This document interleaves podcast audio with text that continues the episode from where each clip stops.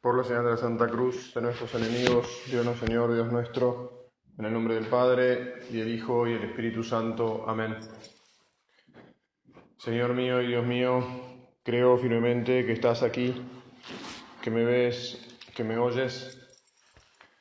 Te adoro con profunda reverencia. Te pido perdón de mis pecados y gracia para hacer con fruto este rato de oración. Madre mía Inmaculada, San José mi Padre y Señor, Ángel de mi guarda, intercedan por mí. Hermano, estamos en el mes de agosto, ¿no?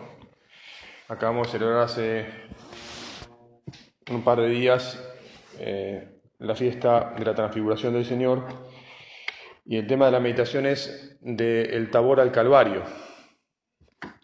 La auténtica alegría tiene sus raíces en forma de cruz. La verdad es que eh, está bueno esto de pensar en lo que pasó en el Tabor, en lo que hizo Jesús en el Tabor, y, mm, y de pensar en lo que puede pasar en la vida después, como también pasó en la de Jesús, que fue que llegó el Calvario, y advertir de la miseria que podríamos padecer eh, en el Calvario, porque el Calvario es un lugar de miseria, ¿verdad? El Calvario es, eh, bueno, el lugar de la traición, el lugar de todos se borraron, del sufrimiento, del estar solo de Jesús, etc.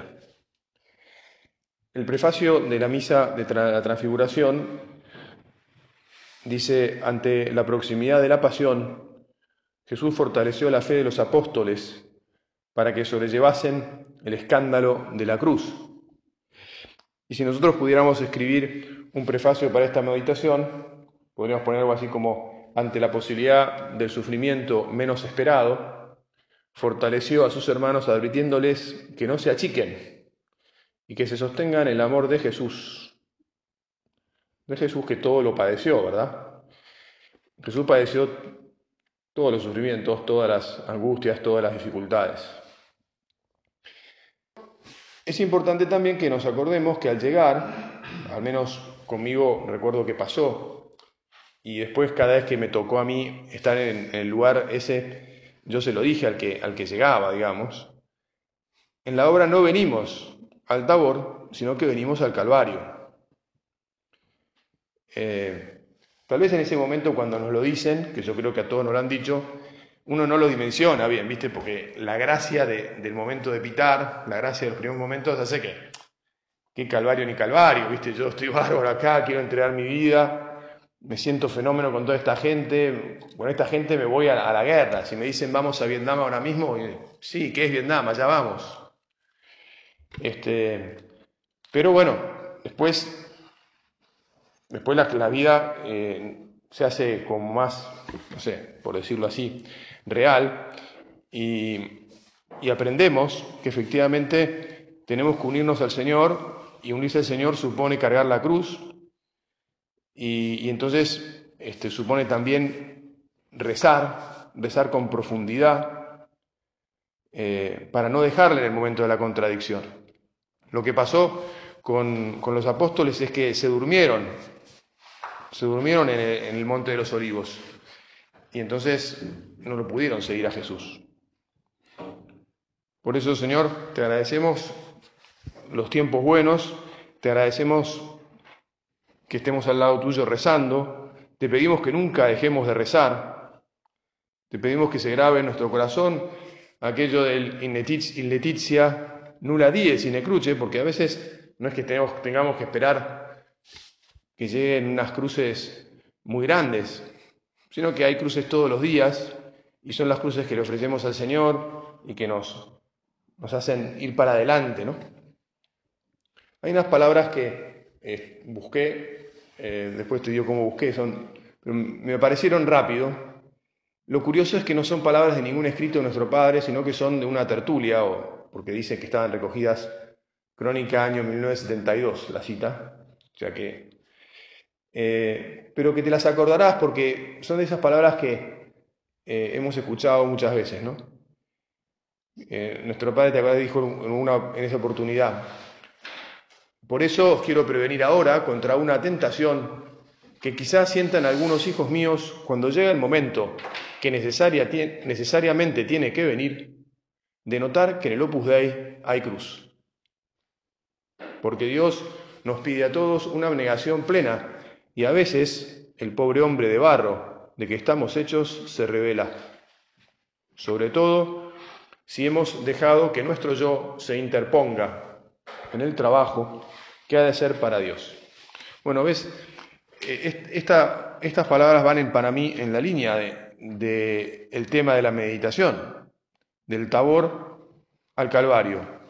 Jesús que llevó a Pedro, a Santiago y a Juan a ese lugar maravilloso, muy lindo, ¿eh? tiene una vista aparentemente, bueno, yo iba a ir a Tierra Santa este año, alguno fue, gracias a Dios fue en marzo, esta casa, nos contó muchas cosas y estuvo ahí. Una, vista muy linda, pero además, sobre todo, lo que les mostró fue su gloria. Y les mostró a, Moisés y a Elías, es decir, le mostró toda la fuerza de su religión, de, su unión con, con Dios, de lo que representaba para ellos lo más profundo. Pedro le dijo, hagamos aquí tres tiendas, qué bien se está, visto, ya está, acá está todo. Sin embargo, nuestro Padre también nos previene, de ese momento que necesariamente tiene que llegar, de notar que en el Opus Dei hay cruz. Y entonces, este, la pregunta que nos podemos hacer es, ¿cuándo es que en el Opus Dei hay cruz? Bueno, si no hubiera cruz, nuestra misión o nuestra siembra sería una siembra, perdón, en la calificativo, una siembra trucha, digamos, ¿no? O sea, si con Jesús no nos encontramos con la cruz, algo está pasando mal. También hace unos pocos días celebramos la fiesta del santo cura de Ars y no sé en qué momento me llegó una, expresión del cura de Ars, alguna red social, que decía así, si en tu vida de fe, creo que decía de fe, no te chocas con el demonio de frente, es que caminas en su mismo sentido. más o menos. Entonces, más o menos es que tiene que haber cruz, porque si no, este, digamos, le estamos, estamos esquivando al demonio, digamos. o estamos yendo para el mismo lado que el demonio y estamos esquivando a Jesús, deberíamos decir, perdón. Eh, entonces, cruces hay siempre de todo tipo en la vida de los seres humanos. Hay alguien que se puede quedar sin trabajo, alguien puede caer enfermo, alguien puede resultar que se enemiste con otros, y etcétera. Esas cruces que son de, la vida cotidiana de, los seres humanos pueden estar, van a estar. Yo pienso que con nuestra vida de Jesús estamos al lado tuyo. De vuelta, te agradecemos estar acá al lado tuyo. Te agradecemos tenerte siempre con nosotros, no nos queremos nunca alejar. Entonces esas, digamos así, dificultades, yo pienso que se pasan, y además con la compañía de nuestros hermanos, con Disneylandia, con el sentirnos queridos, este, se pasa, digamos, ¿no? Pasa bastante bien. Hay otras dificultades este, más, más cercanas, más que tienen que ver con nuestra vocación, que tal vez sea un poquito más difícil este, bancar, por ejemplo, la incomprensión por la vocación. Algunos hermanos nuestros han sufrido persecución, a veces persecución de sus propias familias, en los comienzos había persecución de, otras personas de la iglesia. Eh, y nuestro padre, ¿te acordás que nos hablaba de el, bisturí de platino? O indiferencia, o cierto señalamiento. No, voy a dar mucha manija, pero alguna vez, eh, si sos cura, bueno, en el caso de los curas, en, algún, en alguna reunión de curas uno a veces se siente como diciendo, bueno, acá me miran como un cura no de segunda clase, sino de tercera clase. te digo, no me voy a dar manija porque no es que yo sea un cura, un pibe apocado, digamos, ¿no? Pero a veces en algún ambiente te puede pasar, y a vos te podría pasar que alguna gente te mirara, no, este innumerario no entiende nada, no sé, que sientas un poquito ese... Claro, vivimos en un mundo que, que nuestra vida, ¿viste? decirle a alguien, no, que yo he dejado todo, que no me voy a casar, que no voy a andar de, fiesta, por no decir otra palabra, qué sé yo, pueden ser cosas que, bueno, hay que bancar, hay que bancarlas, ¿no? Y tienen que ver con nuestra entrega a Dios. Gracias, Señor, porque nos fortaleces, nos sostenés. Estamos felices de entregarte la vida. No nos importa lo que digan, digan lo que digan, yo te seguiré a donde vayas, ¿no? No como, no, es un equipo de fútbol. Señor, sos vos que sos lo más. Bueno, pero todavía quedan otras posibles cruces que son todavía más, eh, más puntiagudas, que son las cruces que se pueden dar dentro de la propia familia. Y entonces yo te decía, como acá estamos, en esta casa estamos en el Tabor, me voy a ocupar de dedicarle un poquito de, descripción al asunto, ¿eh? para cuando de repente ya no estemos en Disneylandia, que a todos nos puede tocar, y tengamos que seguir eh, sacando adelante la obra en una situación más incómoda, a esta hora que, es nuestra vida, a esta hora que, que amamos, que es nuestra familia, y que por lo tanto estamos dispuestos a bancar la dificultad que surja. Son más difíciles porque en general uno no concibe que, que ahí en su propia casa eh, se produzcan dificultades, ¿verdad? Bueno, de hecho, cuando vos tendrás experiencia, cuando la gente más sufre es cuando tiene problemas con, sus amores, con su familia, cuando el marido está medio de punta con la mujer, o cuando hay un hijo que, provoca este, desacuerdos familiares, se pelea con los hermanos, este, ataca la armonía de la casa, en fin, todas esas cosas que, bueno, hay veces que con nuestros hermanos, cuando te vayas de Disneylandia, de este centro de Disneylandia, y, ¿qué va a pasar? No nos vamos a quedar todos acá toda la vida, supongo.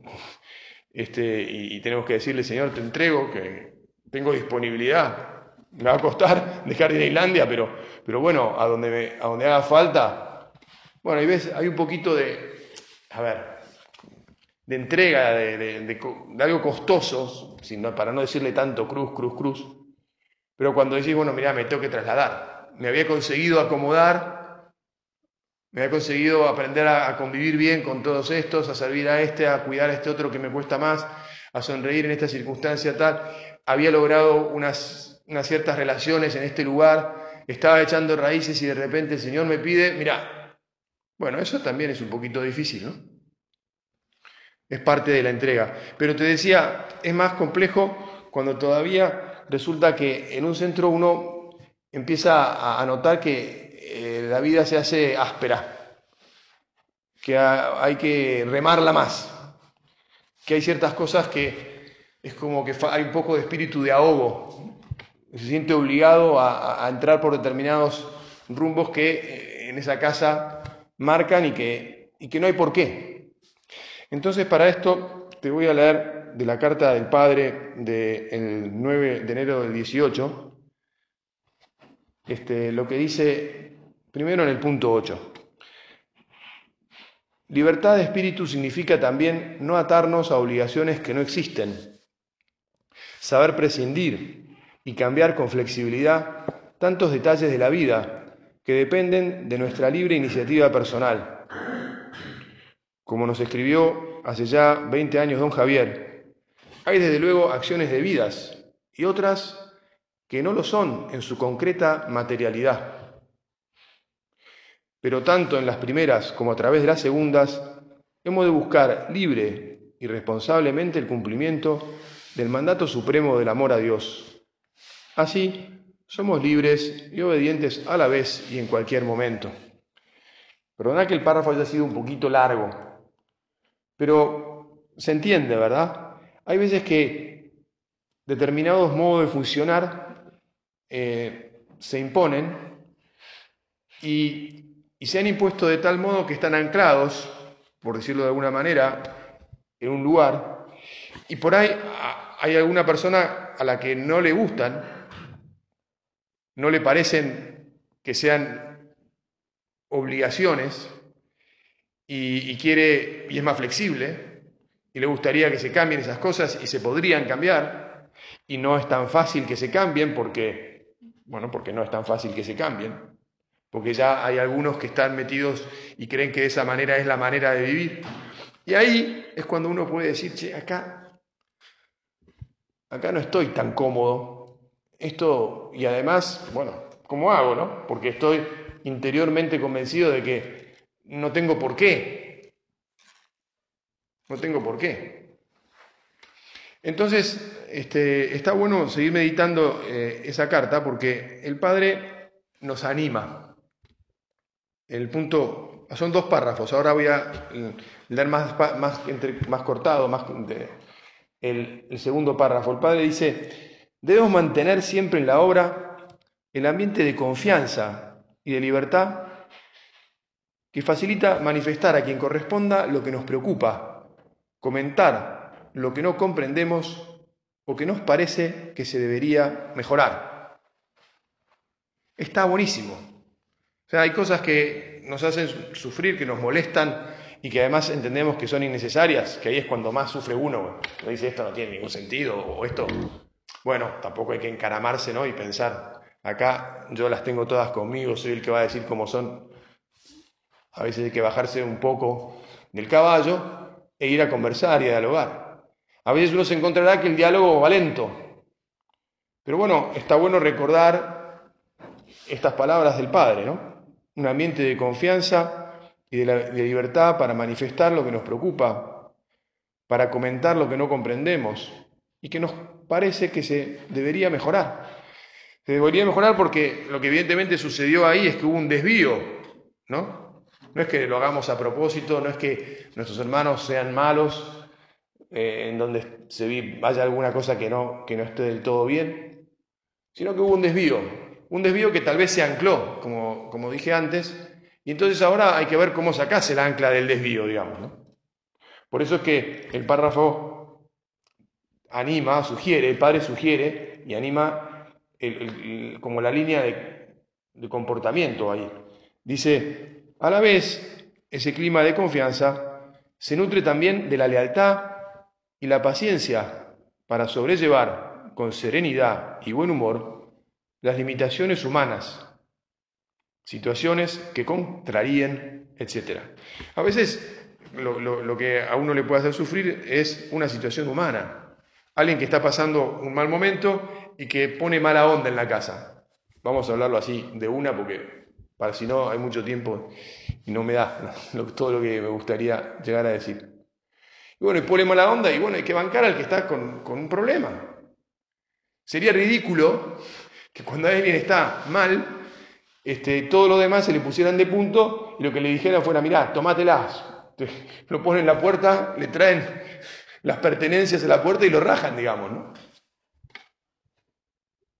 No sería caritativo, no sería cariño, no sería lo que nosotros nos gustaría que hicieran con nosotros.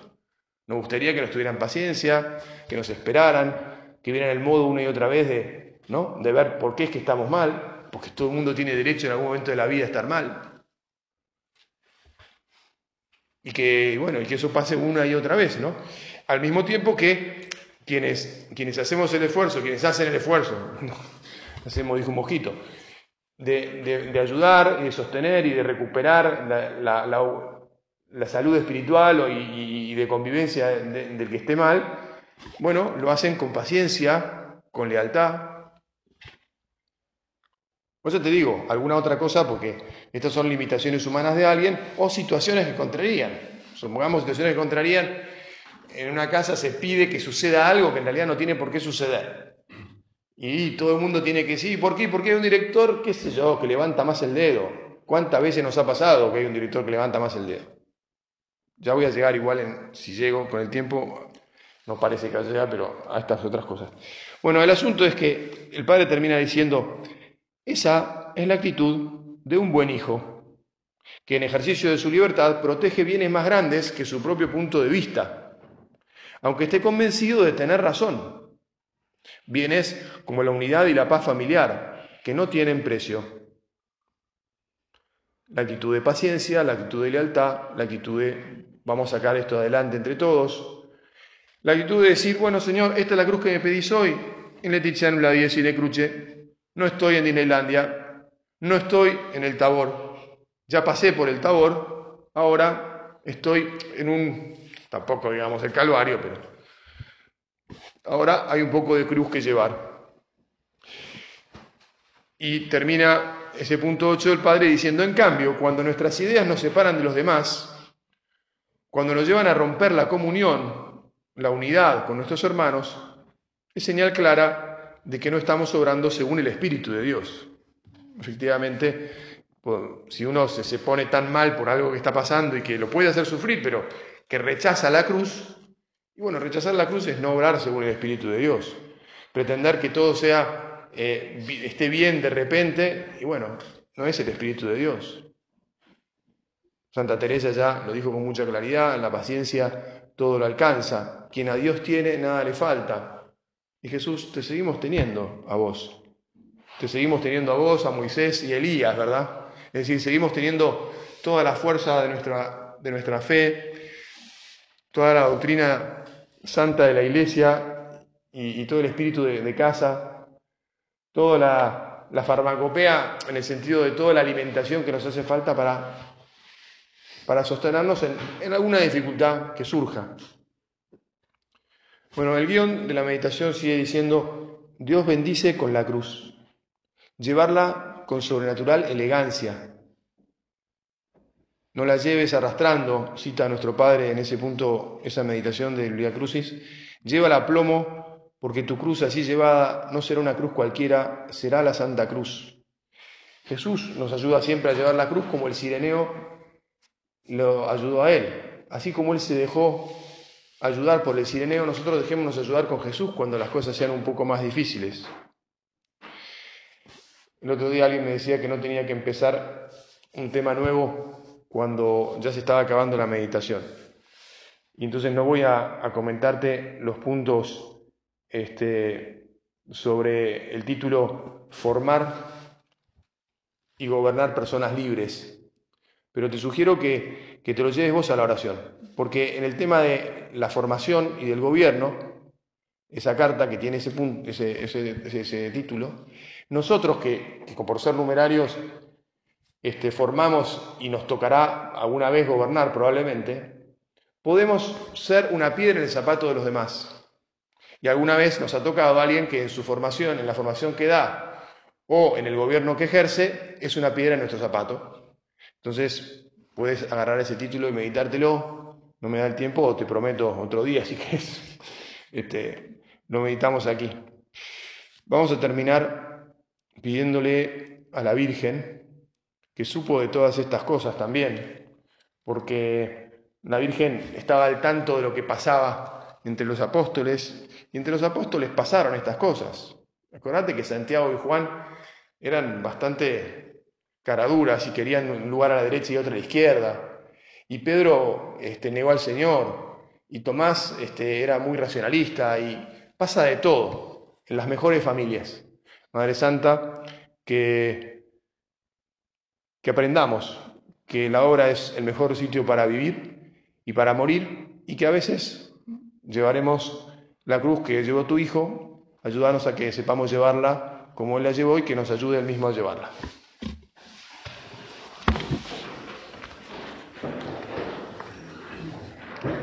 Te doy gracias, Dios mío, por los buenos propósitos, afectos e inspiraciones que me has comunicado en esta meditación.